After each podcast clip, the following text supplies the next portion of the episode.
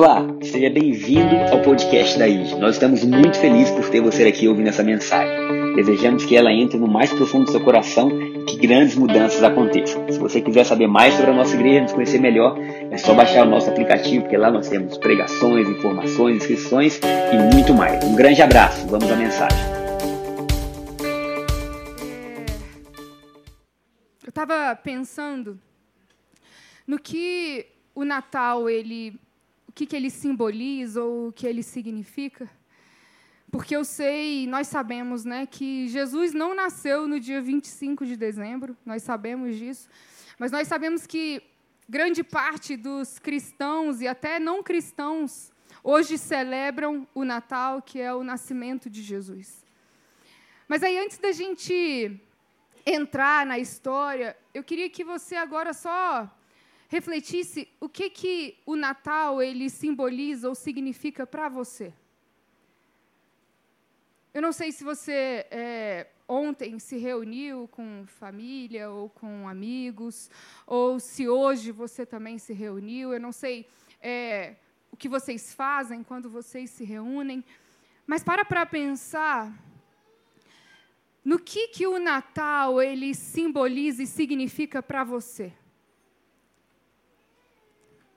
Por que, que vocês se reuniram? Por que vocês fizeram o que vocês fizeram ontem ou hoje?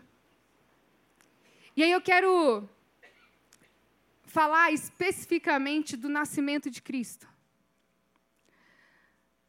Porque o nascimento de Jesus, ele foi muito diferente do que eu, pelo menos, imagino que deveria ter sido. E aí eu quero te convidar a pensar nisso. Se Deus ele virasse para você e falasse: "Olha, o meu filho vai nascer.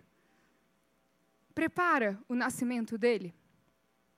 Como que você iria preparar esse nascimento? Como seria?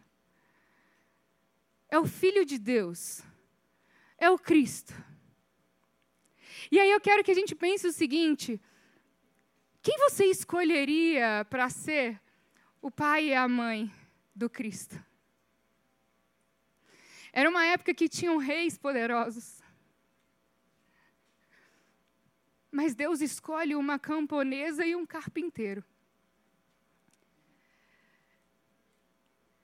Você poderia escolher um local de nascimento, mas o Deus, ele escolhe uma estribaria. E aí, quando a gente olha para o nascimento de Jesus, isso precisa de alguma forma falar algo em nós, conosco, que nos revele mais da essência desse Deus. Quando eu penso no nascimento de Jesus, duas coisas me chamam muito a atenção, não são as únicas. Mas a primeira é o amor encarnou. Infelizmente, é, essa palavra amor, me desculpem a expressão que eu vou usar, mas ela está sendo prostituída, é uma palavra que está sendo prostituída. Porque o amor agora é qualquer coisa, é coisa nenhuma. E todo mundo fala sobre o amor. Todo mundo gosta do amor. Mas o mundo muitas vezes não conhece o amor, porque o amor é Cristo. O amor encarnou.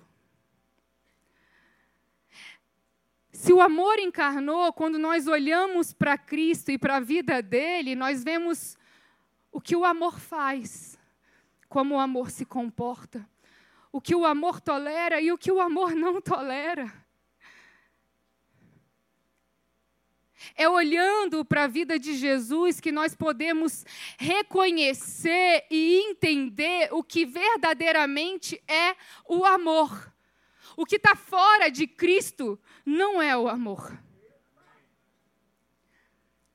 Outra coisa que me chama muita atenção no nascimento de Cristo é que Deus se fez bebê. O Deus Criador, de todo o universo. O Deus Todo-Poderoso, onipresente, onisciente. Um Deus tão grande se esvazia a tal ponto para caber num bebê. Deus se fez bebê. Olhando para todos esses detalhes do nascimento de Cristo, a gente precisa parar e pensar que Deus está falando com a gente. Deus está mostrando para a gente o que, que é importante para Ele, o que, que faz sentido para Ele. A simplicidade faz muito sentido para Deus. E aí, quando a gente olha para o Natal é comum, a gente vê um Natal que tem muito mais a ver com o que se come, com o que se bebe, com o que se ganha. Quando o Natal de Cristo, o nascimento dele, é o Deus se esvaziando para caber naquele bebê.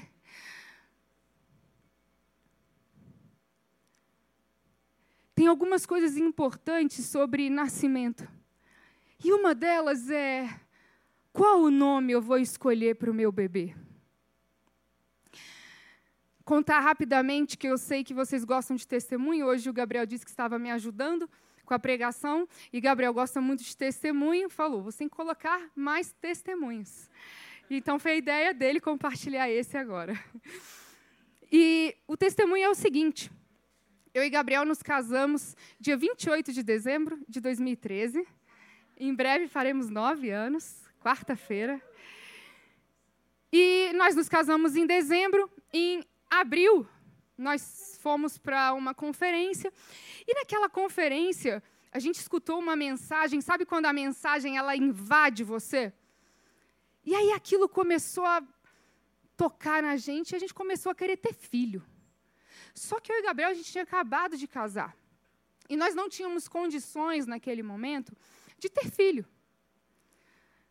No mês seguinte, estávamos fazendo uma viagem, fomos para Israel. E lá em Israel, no ônibus, no ônibus da caravana, tinha uma mulher. E essa mulher, ela chegou para mim e para o Gabriel, ela falou assim: chegou a hora de vocês terem filho. E ela disse assim: vocês estão preocupados, né, com o dinheiro, mas Deus vai dar tudo, não se preocupa não. Ele colocou já esse desejo em vocês e é o desejo dele para vocês. Pode ter esse filho, porque ele vai crescer junto com o ministério de vocês. Ainda não existia o nosso ministério, mas para Deus já existia. Antes de você ser uma substância informe, Deus já te conhecia. Essa não é só a história do Lucas, essa é a nossa história. Porque Deus sonhou com você. E aí, no momento que eu engravidei, foi muito rápido, nós começamos a pensar no quê? No nome. É uma das primeiras coisas que a gente faz quando a gente sabe que vai ter um filho. E eu lembro que eu orava, e eu lembro que eu falava, Deus, tá bom, eu sei que você me deixa escolher o nome, mas me, me, me, dá uns sinais. Você sabe que eu gosto dessas coisas. você sabe que eu gosto que você fale comigo, então fala comigo. E aí, o, o, nome Lucas, eu sempre pensava, e o Gabriel também gostava, e Lucas, Lucas, Lucas. E aí, um dia, Deus virou para mim, a gente estava num culto, e Deus falou: Eu vou te dar um sinal que esse é o nome. E aí, eu olhei para o Gabriel, e eu, eu, eu. Sabe quando você tem que fechar o olho? Porque era uma luz muito forte. E ele falava: esse era o sinal que você queria, porque Lucas significa luminoso, aquele que vai brilhar, e assim vai ser ele na terra. E assim escolhemos o nome do nosso filho Lucas. E por que, que eu estou falando disso? Porque Deus escolheu o nome Jesus. Vamos ler o que, que o anjo fala para José?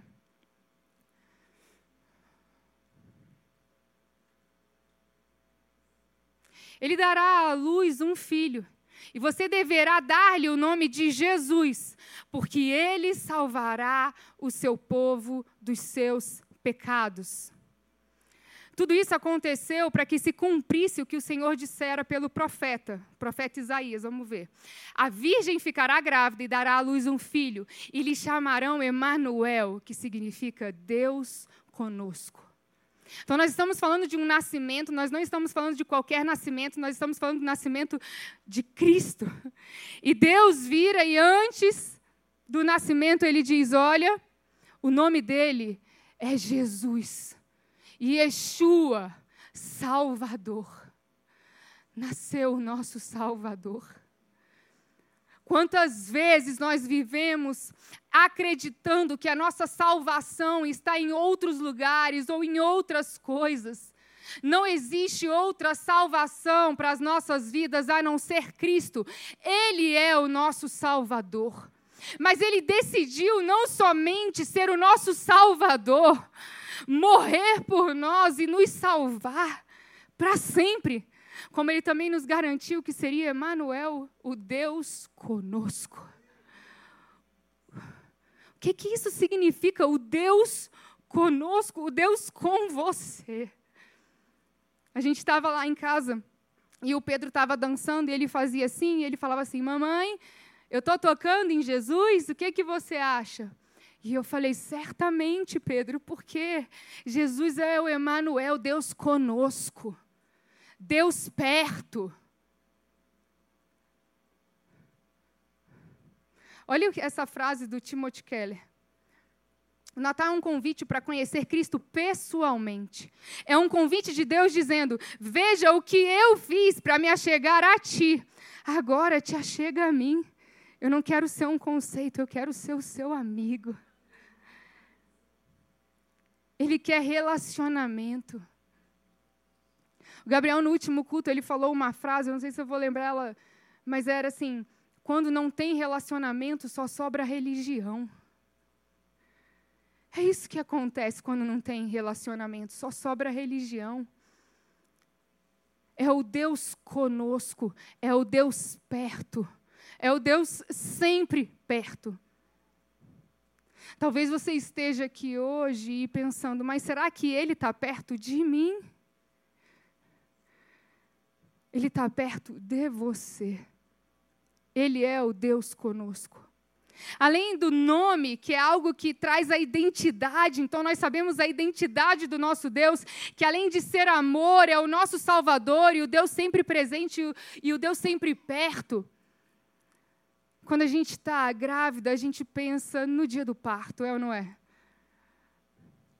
Mulheres que engravidaram, com certeza, também pensaram nisso.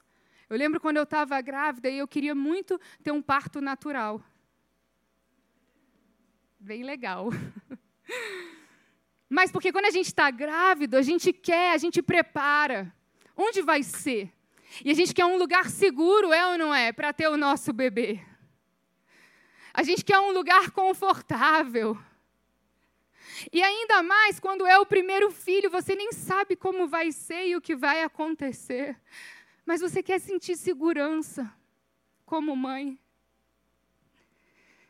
E eu fico imaginando Maria. A palavra diz que Deus não tinha um lugar para nascer.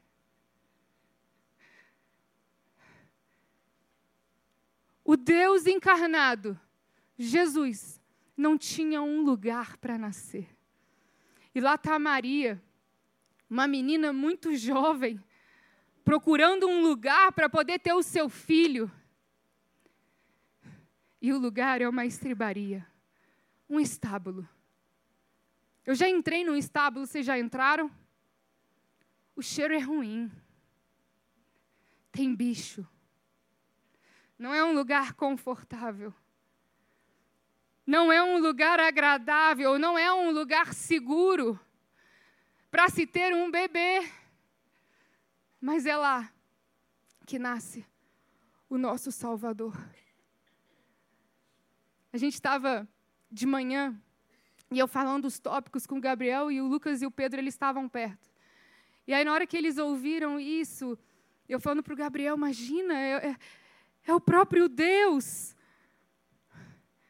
para nascer, em que lugar ele deveria nascer? E o Lucas disse: numa mansão. E certamente, se a gente tivesse que cuidar do nascimento de Jesus, a gente não escolheria o estábulo, a gente não escolheria o lugar com cheiro ruim. Mas Jesus decidiu nascer nesse lugar da mesma forma que ele decide nascer em nós. Um lugar, às vezes, também mal cheiroso.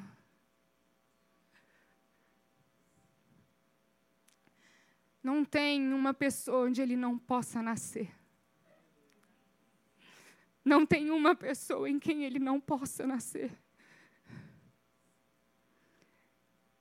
E eu tenho visto isso com os meus próprios olhos dentro de um presídio. E essa semana nós decidimos que, decidimos que é, ia ter esse ano novamente a ceia para elas. Só para explicar uma coisa para vocês, gente, Deus fez isso acontecer. Não existe a possibilidade de ter uma mesa dentro de um presídio, essas mulheres soltas no pátio, ceando numa mesa. Isso não existe. Isso não é possível. Mas para Deus é. E Deus faz, e Deus toca o coração de quem Ele tem que tocar para aquilo que Ele quer que aconteça, aconteça. E aconteceu. E nós preparamos tudo que a gente podia. O Dudu Camargo, nossa, ele é um chefe incrível. E eu lembro quando a gente foi se reunir para decidir o cardápio, eu falei para ele que eu me emocionei porque assim ele escolheu as melhores coisas. Porque ele poderia falar, nossa, são muitas refeições. Ele está doando, aquilo custa dinheiro. Ele poderia falar, vamos colocar é, os alimentos mais em conta. Mas não. Mas não era panetone trufado, era cuscuz é, com peixe, era. Estão com fome? Mas era uma ceia maravilhosa. E a gente preparou, Fabi nos cedeu as decorações mais lindas. Tivemos palha italiana da Dani. A gente, tudo que a gente podia fazer, a gente fez. E preparamos aquela mesa linda. Quando a gente chegou, elas já estavam chorando. Elas sentaram à mesa chorando. A alegria daquelas mulheres. Começou a chover. Começou a chover de tal forma, a gente conseguiu colocar uma lona, só que era tanta chuva que a lona ela rompeu. E aí não caía chuva, caía como se fosse uma cachoeira em cima das refeições. E por um momento eu pensei, se fosse eu, eu ia estar com raiva. Porque eu estou dentro de um presídio, eu nunca sento para comer numa mesa, eu nunca tenho uma comida boa para comer, e no dia que eu tenho isso acontece. Ei, Deus! Mas a alegria só aumentava. E o Espírito Santo me disse: essa é a alegria do verdadeiro Natal. Não é sobre a comida, não é sobre a bebida, não é sobre presentes, é sobre o Cristo presente trazendo a verdadeira alegria, a alegria que ninguém pode te roubar. Porque em Cristo toda a sua busca termina. Em Cristo toda a sua busca termina. Sabe, essa nossa busca por aprovação, essa busca para que as pessoas gostem da gente, termina em Cristo. Sabe, esse nosso desejo de ter poder, de ser reconhecido, termina em Cristo. Porque tudo o que o ser humano procura é Cristo. Amém. Glória a Deus.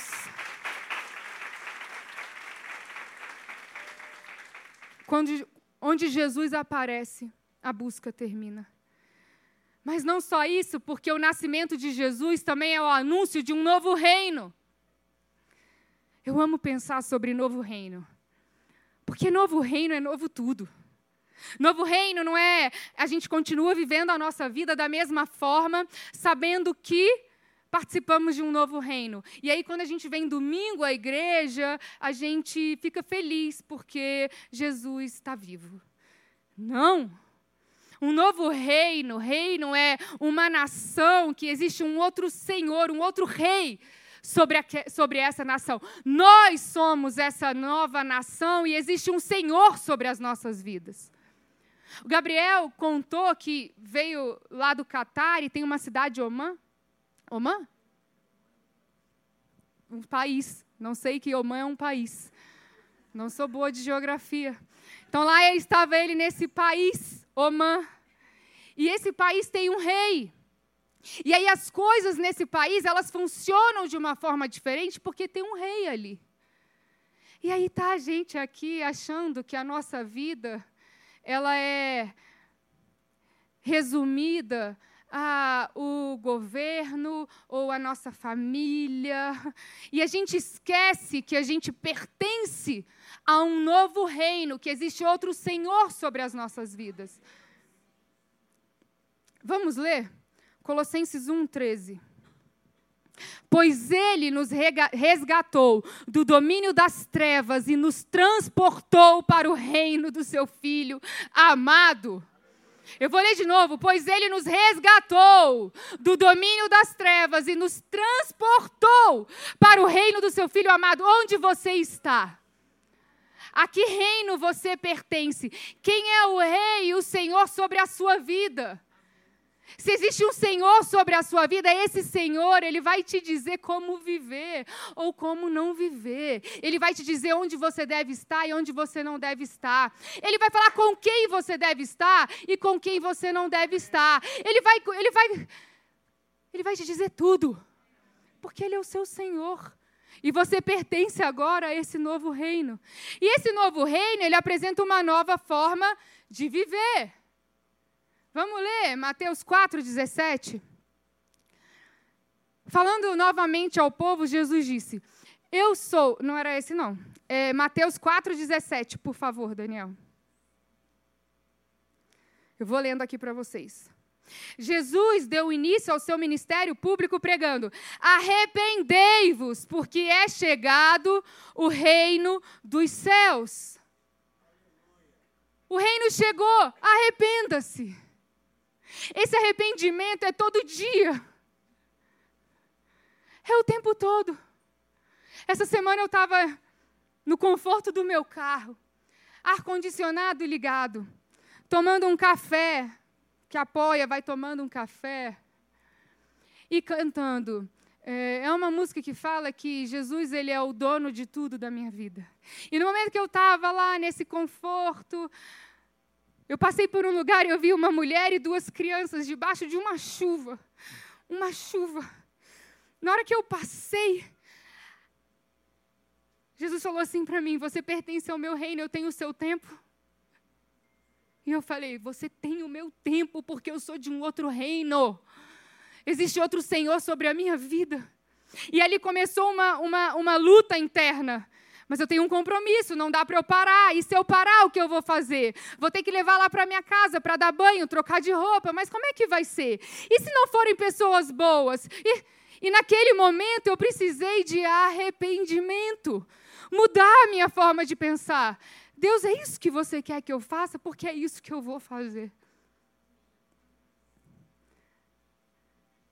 Para viver o reino tem que se arrepender. Para viver o reino não é, nossa, que legal, Cristo trouxe uma nova forma de viver. Eu vou adaptar essa nova forma de viver à minha forma de viver e a gente faz um mix. De vez em quando eu vivo do seu jeito, de vez em quando eu vivo do meu mesmo. O convite é para um arrependimento genuíno. Um arrependimento diário. Eu não sei vocês, eu preciso de arrependimento todos os dias. Quantas vezes eu me pego julgando? Já parou para pensar quantas vezes a gente julga as pessoas? A gente julga o tempo inteiro. A gente vive num mundo onde as pessoas elas são medidas pelo que elas têm, ou pelo que elas fazem, ou pela função que elas exercem. Mas nesse reino de Deus as coisas são diferentes. Tem que mudar a forma de pensar. Você tem dívida? Paga suas dívidas. Um dia eu estava conversando com uma pessoa e ela falou assim: Não, porque eu não falo com a fulana. Eu falei: Meu amor, você, não entendeu? É outro reino. Não existe isso de você dizer que você crê em Cristo, que você é cristão, pequeno Cristo. Ah, não, não, se ela aparece, eu não vou. É um novo reino. Perdoe. Eu vou dizer de novo. Perdoe. Dê você o primeiro passo. Faça a ligação que você precisa fazer. Mande a mensagem que você precisa mandar. Ama a sua família. Respeita a sua família. Homens e mulheres, respeitem as suas famílias. Cuidado com o que você vê. Parece inofensível, né? Não é. Para de ser escravo do dinheiro.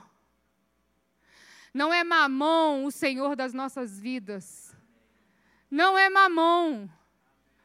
Não é o dinheiro que diz o que você vive ou o que você não vive.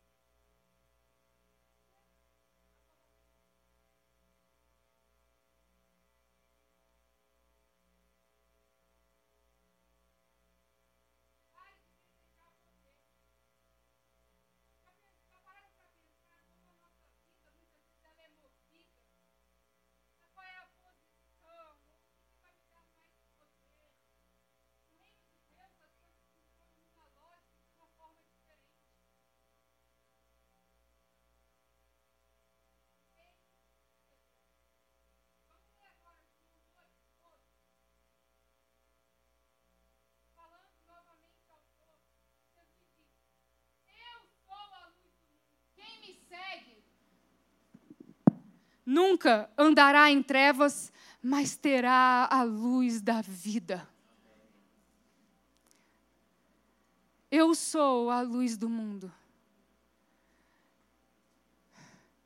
Ele é a luz do mundo. O que, é que a luz faz? Luz ilumina na escuridão.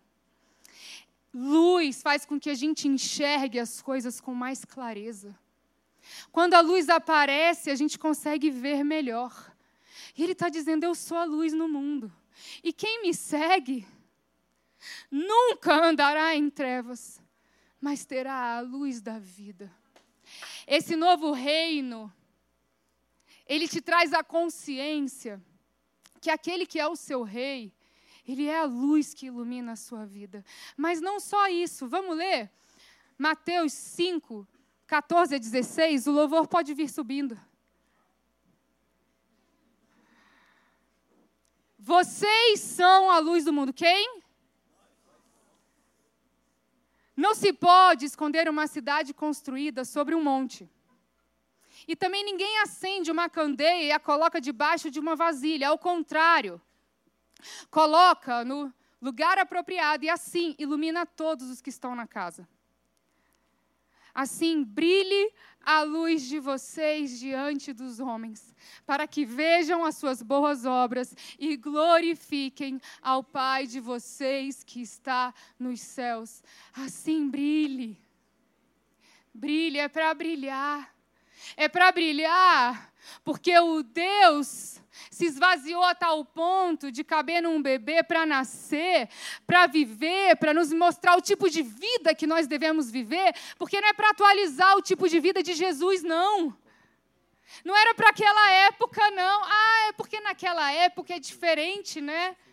Não, o tipo de vida que ele viveu é o tipo de vida que nós devemos viver. A luz brilhou. A luz brilhou, está nos mostrando o caminho. A luz mostrou, está trazendo luz à escuridão. E agora, tratem de brilhar. Tratem de brilhar. Porque nós recebemos o maior presente da humanidade.